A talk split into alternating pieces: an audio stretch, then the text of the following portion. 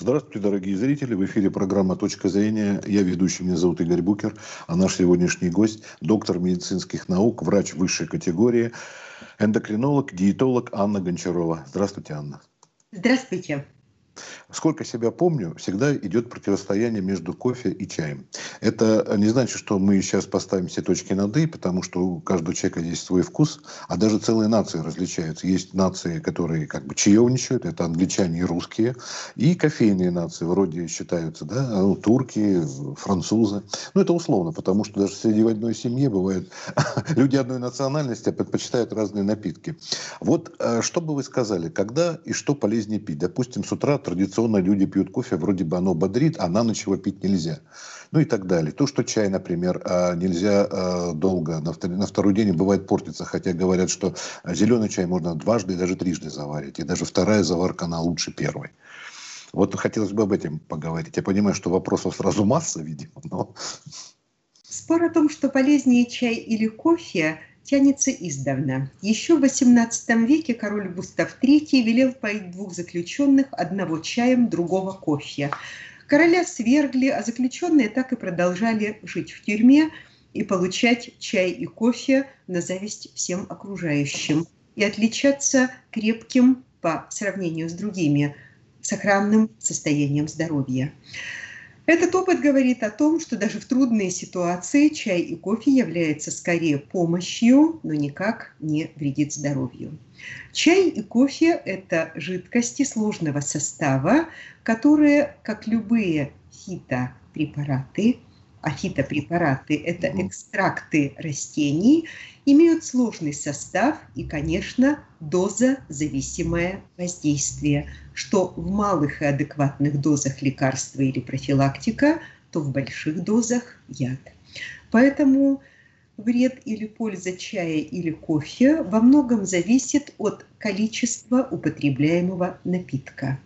Дозированное количество до трех чашек кофе в день снижают риск развития сердечно-сосудистых заболеваний примерно на 20%. А увеличение количества потребления кофе до 6 чашек снижает риск до 38-40%. Установлено, что кофе препятствует развитию болезни Паркинсона, так называемых дрожательных расстройств, а чай препятствует развитию болезни Альцгеймера, возрастных серьезных снижений памяти, которые нарушают социализацию человека и резко снижают качество жизни. И чай, и кофе являются прекрасными желчегонными, мочегонными, слабыми антибактериальными, слабыми противовирусными веществами. И чай, и кофе, чай в большей степени, кофе в меньшей, содержат вещества, которые блокируют развитие онкогенных клеток и мутаций клеток, которые приводят к перерождению в опухоли. Поэтому считается, что дозированное употребление натуральных напитков из чая и кофе является хорошей профилактикой онкологических заболеваний.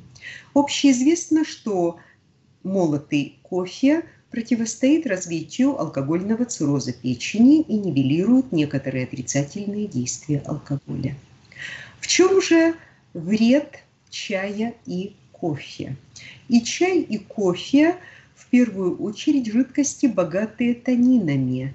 И если верить восточной медицине, и чай, и кофе обеспечивают подсушивающие, дегидратирующие действия на организм. Очень большие дозы чая и кофе препятствуют всасыванию железа в желудочно-кишечном тракте и, проникая с плацентой в организм новорожденного, если беременная женщина употребляет слишком много чая или кофе, точно так же могут уменьшать количество всасываемого железа и, соответственно, провоцировать латентный железодефицит. Чай и кофе за счет определенного количества кофеина, а примерно чашка молотого кофе 100 мл содержит 80 мг кофеина, может провоцировать ускорение сердечного ритма у людей, чувствительных к кофеину. Примерно те же эффекты у чашки чая зеленого или черного. Зеленый чай по сравнению с черным более активен, более активно является мочегонным, желчегонным средством, стимулирует перистальтику кишечника.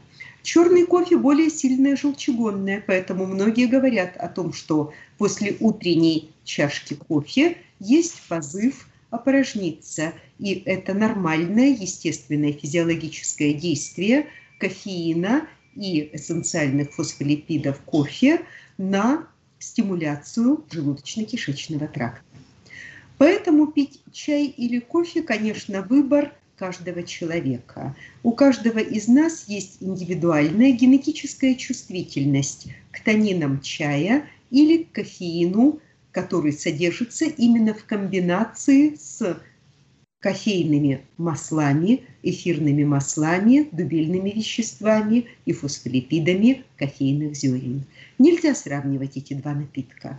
Их объединяет одно – это жидкости, которые издавна используются как для удовольствия, так и в медицинских целях. Крепким раствором чая промывают раны и ожоги. Влажно высыхающие примочки из зеленого чая снимают зуд и явление мокнутия при эксудативных диатезах у маленьких детей, при нейродермитах и мокнущей стадии экземы. Зеленый чай и черный чай и черный крепкий кофе применяются при диарее любого генеза как вяжущее средство. Поэтому область применения чая и кофе достаточно высока. Кофе и его вытяжки, так же как и вытяжки из чая, обладают и наружным уникальным омолаживающим действием, стимулируя развитие нужного нам типа коллагена, замедляя развитие телоида и тем самым входит в состав многочисленных косметических средств.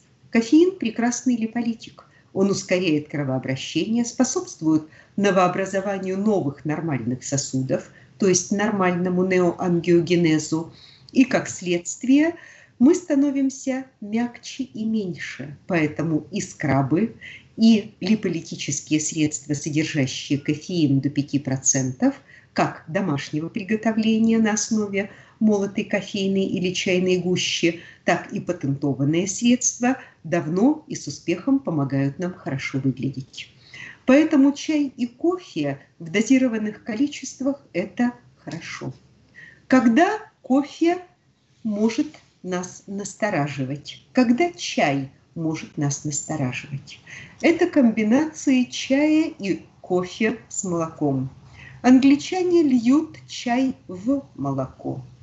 Мы тоже часто используем кофейные напитки, которые называются кофе с молоком, латте, кофе раф на основе сливок и сахара и многие другие комбинации. Введение молочных продуктов, неважно животного или растительного происхождения, резко повышает колораж напитка. Если черный чай и черный кофе – это 0 килокалорий, и биологическое действие обусловлено только действием тех компонентов, которые переходят в раствор из листьев чая, ферментированных или не ферментированных, или зерен кофе определенной обжарки, то подвох кроется в том, что добавляя в чашечку с кофе сахар, молоко, мед, сироп или сливки, мы получаем высококалорийный продукт, колораж которого равен тарелке супа или небольшому бутерброду. Поэтому мы должны понимать, что 100 мл кофе с молоком – это уже 37 килокалорий, а 100 мл раф кофе содержит до 125 на 100 мл, или если эта чашка 250, то, соответственно, около 250 килокалорий. А это достаточно много. Нам в день-то надо, если мы снижаем вес, всего 800. Поэтому и кофейные диеты основаны на том, что кофе, с одной стороны, притупляет чувство голода и жажды, с другой стороны, обладает легким мочегонным, желчегонным действием.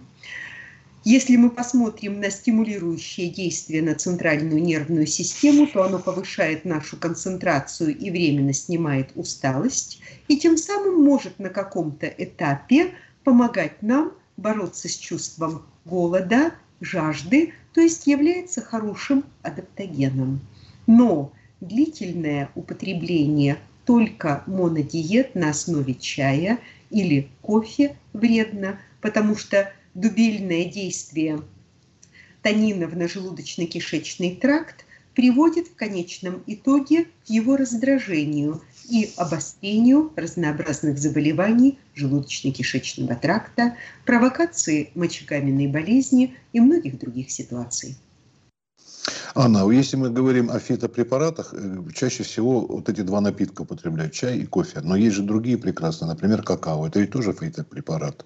Есть еще, допустим, шиповник или, и так далее. Почему-то они как-то уходят в сторону. Они менее полезны или тут другое что-то сыграло свою роль? Мода. Вопрос в культуре и в традициях. И если в моем детстве чашка какао на завтрак была более распространена среди моих сверстников, и это считалось лакомством, то сейчас вместо натурального какао в основном пришли какао содержащие или какао-подобные напитки, которые, конечно, лишены полезных свойств какао-бобов, полезных свойств натурального шоколада, родом из тропических островов Доминиканы, Кубы, Южной Америки и многих других. К сожалению, эти напитки в большей степени становятся деликатесом или экзотикой. Жаль, я бы вводила их в рацион питания нас и как лечебный продукт, и как профилактический,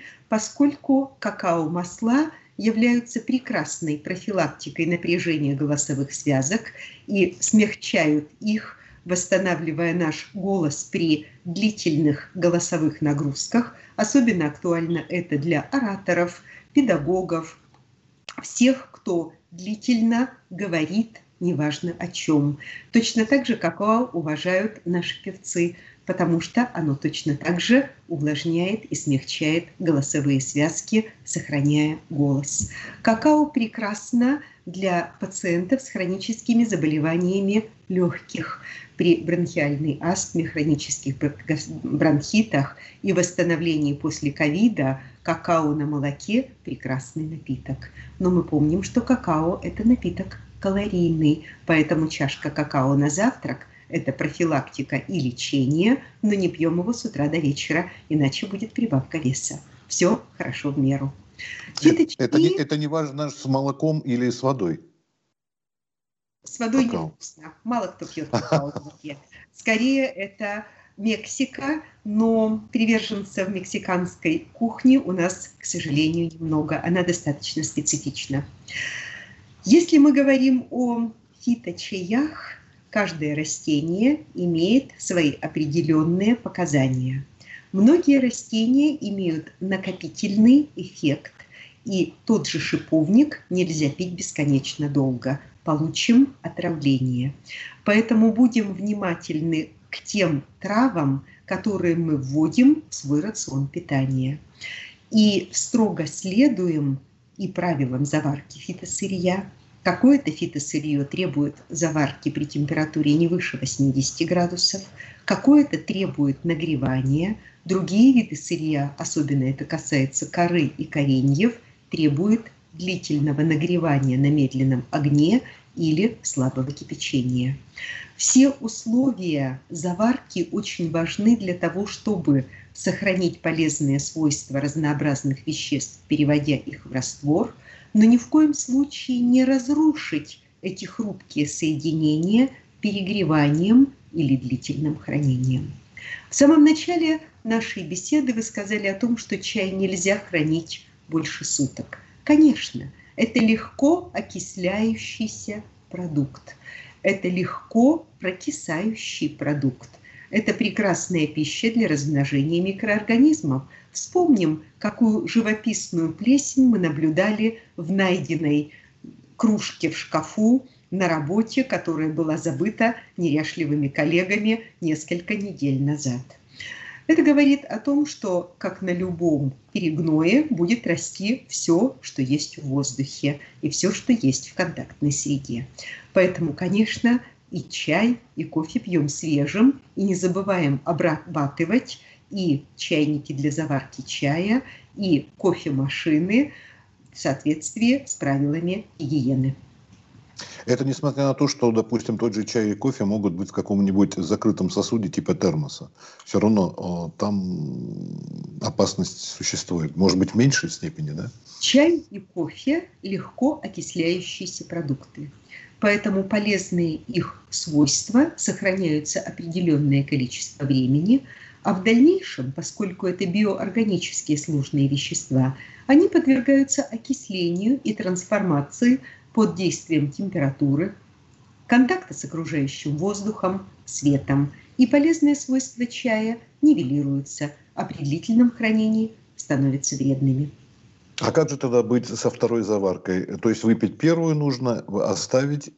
Я вредно. говорю о длительном хранении чая, угу. когда мы забываем заварку в чайнике и думаем, выпить ли ее на следующий день, выливать-то жалко, а может быть она еще хороша, вот какая коричневая или зеленая.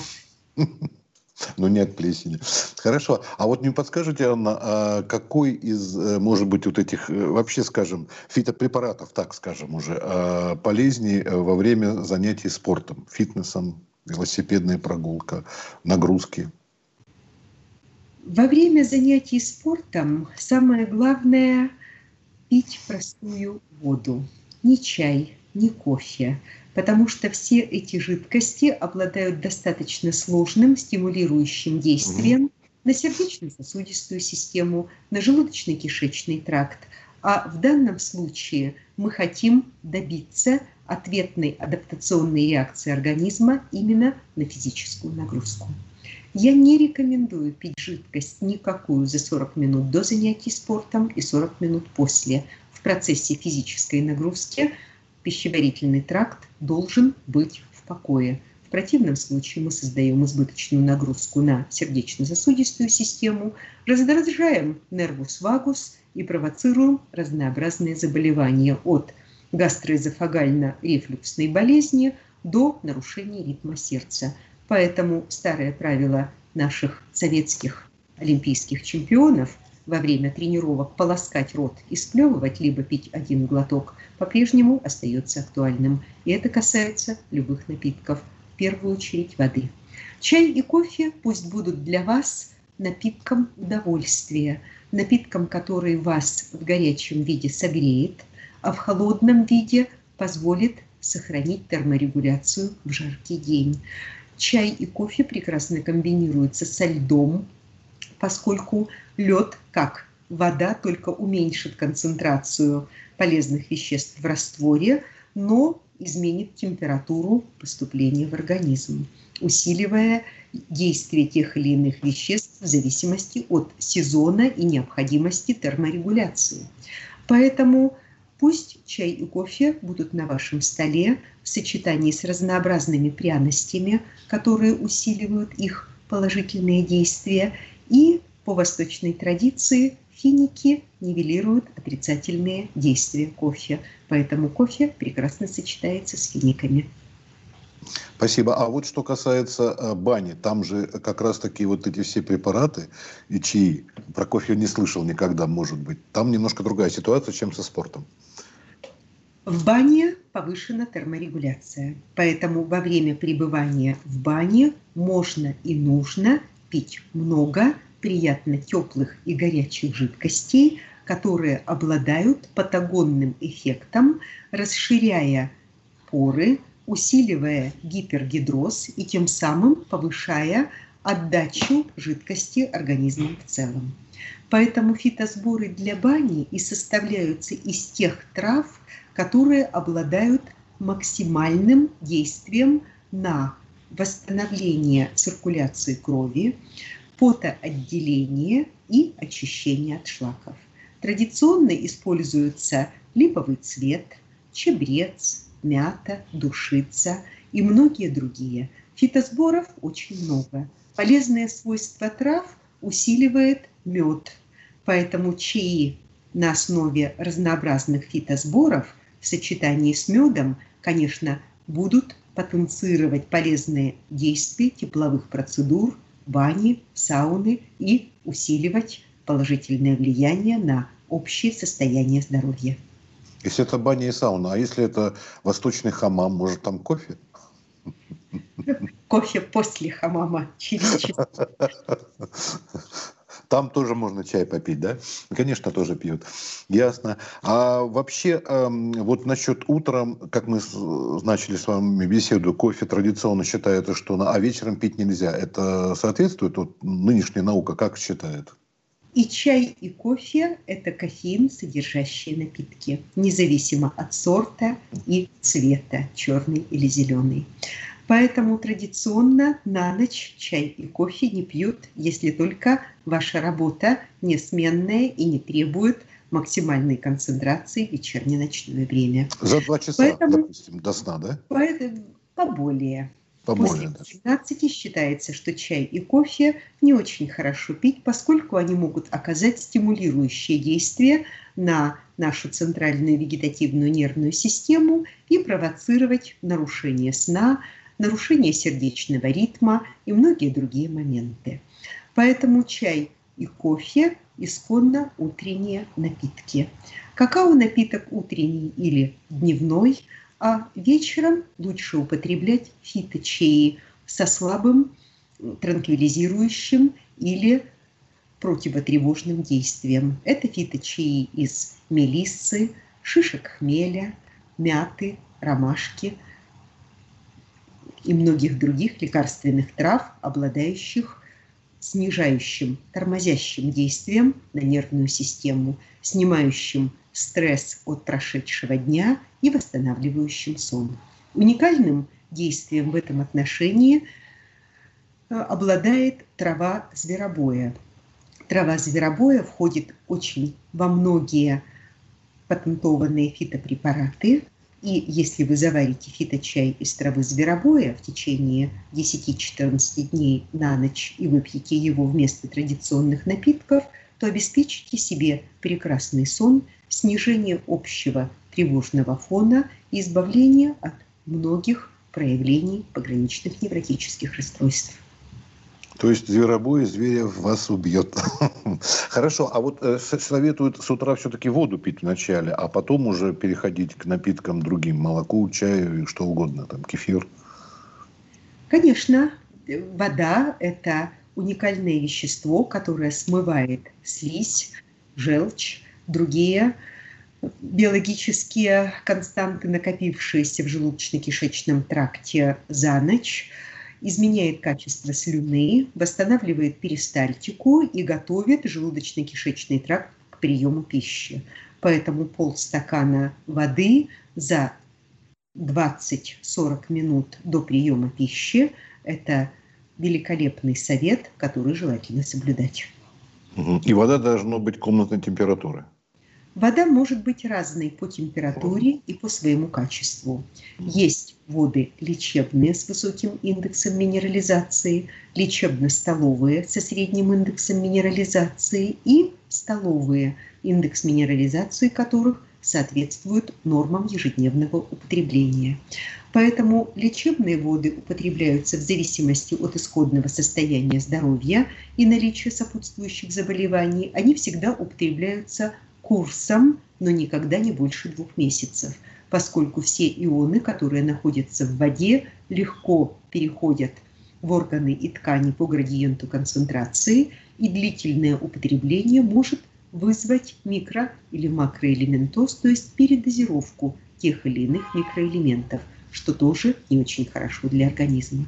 Поэтому с лечебной минеральной водой следует обращаться осторожно, слушать указания доктора по количеству, по качеству или типу скважины, из которой добывается эта вода, и пить ее не постоянно, а курсами. А чай вот можно приготовить на минеральной воде? Можно. В определенных ситуациях, например, для больных с хроническими заболеваниями легких, мы рекомендуем употребление чая и кофе, которые готовятся на щелочных минеральных водах, например, на боржоме. То есть даже несмотря на то, что пузырьки там присутствуют, или на то их, которое не газировано? на качество конечного напитка повлияет, да, вкус немножечко изменится, потому что сама вода имеет соответствующий привкус. Но для этого мы и завариваем на минеральной воде, чтобы сохранить максимальное лечебное действие на организм. Они усиливают э, газированное э, или нет? Тут как и воздействие? Там же пузырьки, это углекислота, наверное, все-таки нет? Значит, Боржоми – это щелочная минеральная вода, и в первую очередь свойства напитков будут обуславливаться большей щелочностью натрий би- и гидрокарбонатами, которые содержатся в воде. А вот пузырьки при приготовлении напитков улетучиваются, легко переходят в атмосферный газ и не оказывают никакого влияния на вкус. На вкус оказывает влияние показатель pH, то есть кислотно-щелочной баланс, и наличие в образце ионов серы или брома или йода, которые придают соответствующие вкусовые характеристики. Ну, в заключение, Анна, могли бы вы сказать, наверное, что э, как с самого начала мы говорили о том, что мы не скажем, какой из напитков лучше. Каждый выбирает сам для себя то, что его организм хочет и требует. Правильно? Вы абсолютно правы. Среди нас есть люди, которые говорят о том, что кофе для них лекарство, другие предпочитают чай, третьи не пьют ни чай, ни кофе, а используют только фитоаналоги, цикорий и другие. В основном это определяется генетической, то есть врожденной предрасположенностью к переработке или необходимости, наоборот, в тех или иных веществах. Мы все генетически немножечко разные и генетически дарованная нам система детоксикации ксенобиотиков, то есть биоорганических веществ, у нас точно так же различается. Различается она и по регионам, поэтому одни регионы исторически пьют больше кофе, другие больше чай, а третьи – напитки на основе кокосового молока или еще чего-нибудь. Это не значит, что что-то хорошо, что-то плохо. Выбирайте то, что доставляет именно вам удовольствие. И самое главное, соблюдайте меру. Не больше 4-5 чашек любого напитка, который вы выбрали. Считайте колораж. Помните, что вводимые в чистые напитки добавки, молоко, сливки, сахар, сиропы, мед резко увеличивают колораж этих напитков, превращая их из полезных в высококалорийные. А вот финики, о которых вы упоминали при употреблении кофе, они не влияют на колораж? Конечно, влияют. Но это уже фрукты, и мы можем их дозировать. Не ешьте коробками, съешьте один-два для удовольствия.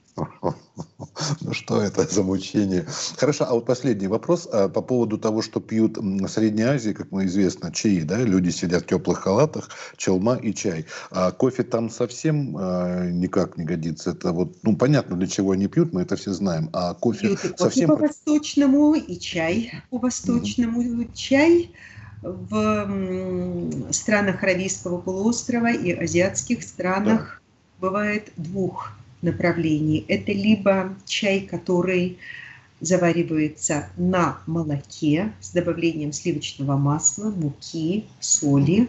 И такой чай я бы сравнила с супом, с супом пюре, с молочным супом, высококалорийным напитком, который дает силы, легко усваивается в тяжелом климате, помогает выжить человеку. Ну-ка попробуй в горах Тибета в холоде и голоде продержаться, выполняя тяжелую работу по подъему грузов для альпинистов в условиях... Ну, это вы Шарпов имеете в виду, да? Конечно. Поэтому в данном случае зеленый плиточный чай, который заваривается на молоке с мукой из ячменя и сливочным маслом будет своеобразным напитком, который очень далек по вкусу от привычного нам чая с молоком и кофе с молоком.